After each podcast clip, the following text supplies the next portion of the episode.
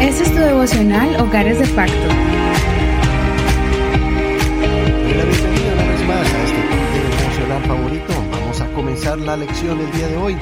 El título de este tema es No eres insignificante ni pequeño. Está basado en el capítulo 6 del libro de los jueces. Recuerda que puedes escuchar como este devocional más de 600 enseñanzas que tenemos en nuestros archivos de nuestro podcast en la internet. Puedes escucharlo en cualquier plataforma de audio como Google Podcast, Apple Podcast, Spotify y muchas plataformas más. También estamos en Facebook como Hogares de Pacto Devocional. Ahí están las notas de este programa en español, en inglés y también el link que te enviará directamente a este audio. Continuemos hoy con el llamado que Dios le hizo a un hombre en Israel en medio de la opresión de los madianitas.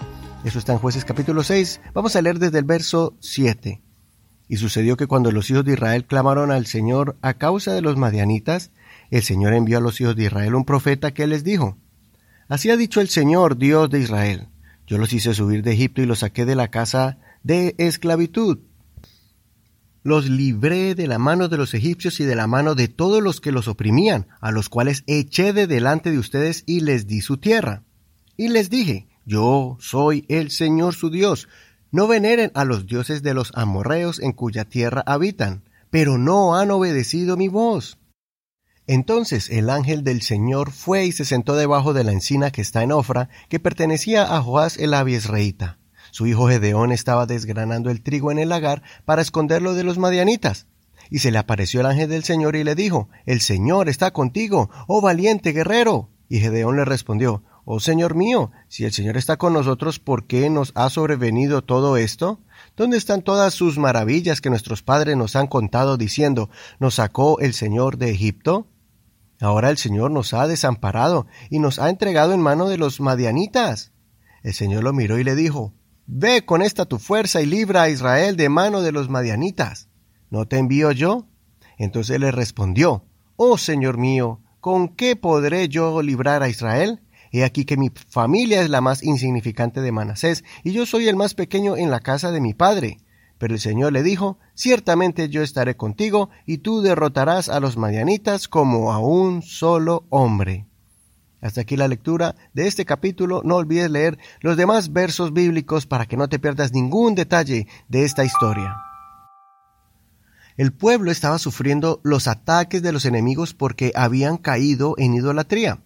Cuando el pueblo clamó a Dios, Dios llamó a un hombre llamado Gedeón.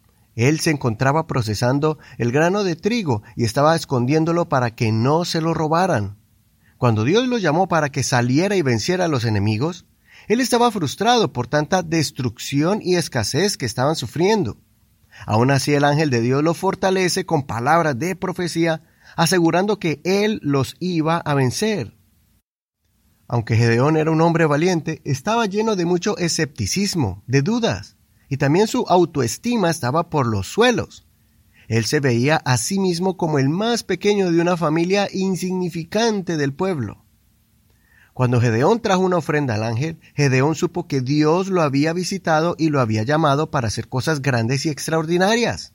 Él quería confirmar que Dios estaba con él, y Dios tuvo mucha paciencia con Gedeón, mostrándole con señales sobrenaturales que Dios lo había llamado.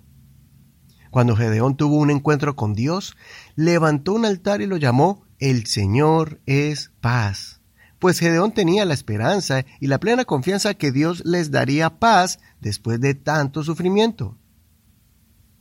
No sé en qué condición se encuentre hoy tu familia, si están pasando una prueba de escasez, conflictos emocionales, o están sufriendo luchas espirituales donde el enemigo los ha tenido azotados, atormentados.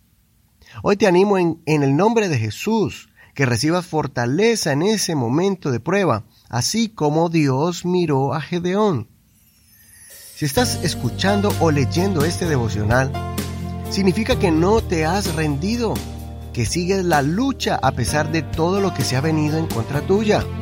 Esto es señal de una persona valiente.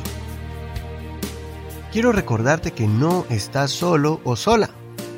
Dios te está viendo y está dispuesto a escucharte y también para usarte de forma valiente para pelear y vencer estas batallas que enfrentamos.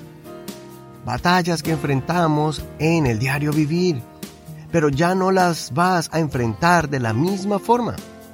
Ya no te vas a esconder más. Vas a ir al frente porque tienes al Señor de tu lado y nos tienes a nosotros, tu familia en Cristo Jesús. El tiempo de paz ha llegado porque nuestro Dios de paz está con nosotros. Comencemos a creer que no somos insignificantes ni diminutos. Comencemos a creer como lo que realmente somos, gente esforzada y valiente. Así te ve el Señor como miró también a Gedeón. Recordemos el consejo del apóstol Pablo acerca de cómo debe ser nuestra actitud ante las pruebas y cuál debe ser nuestra forma de pensar. Eso está en Filipenses capítulo 4 versos 6 a 9. Por nada estén afanosos, más bien presenten sus peticiones delante de Dios en toda oración y ruego, con acción de gracias. Y la paz de Dios, que sobrepasa todo entendimiento, guardará sus corazones y sus mentes en Cristo Jesús.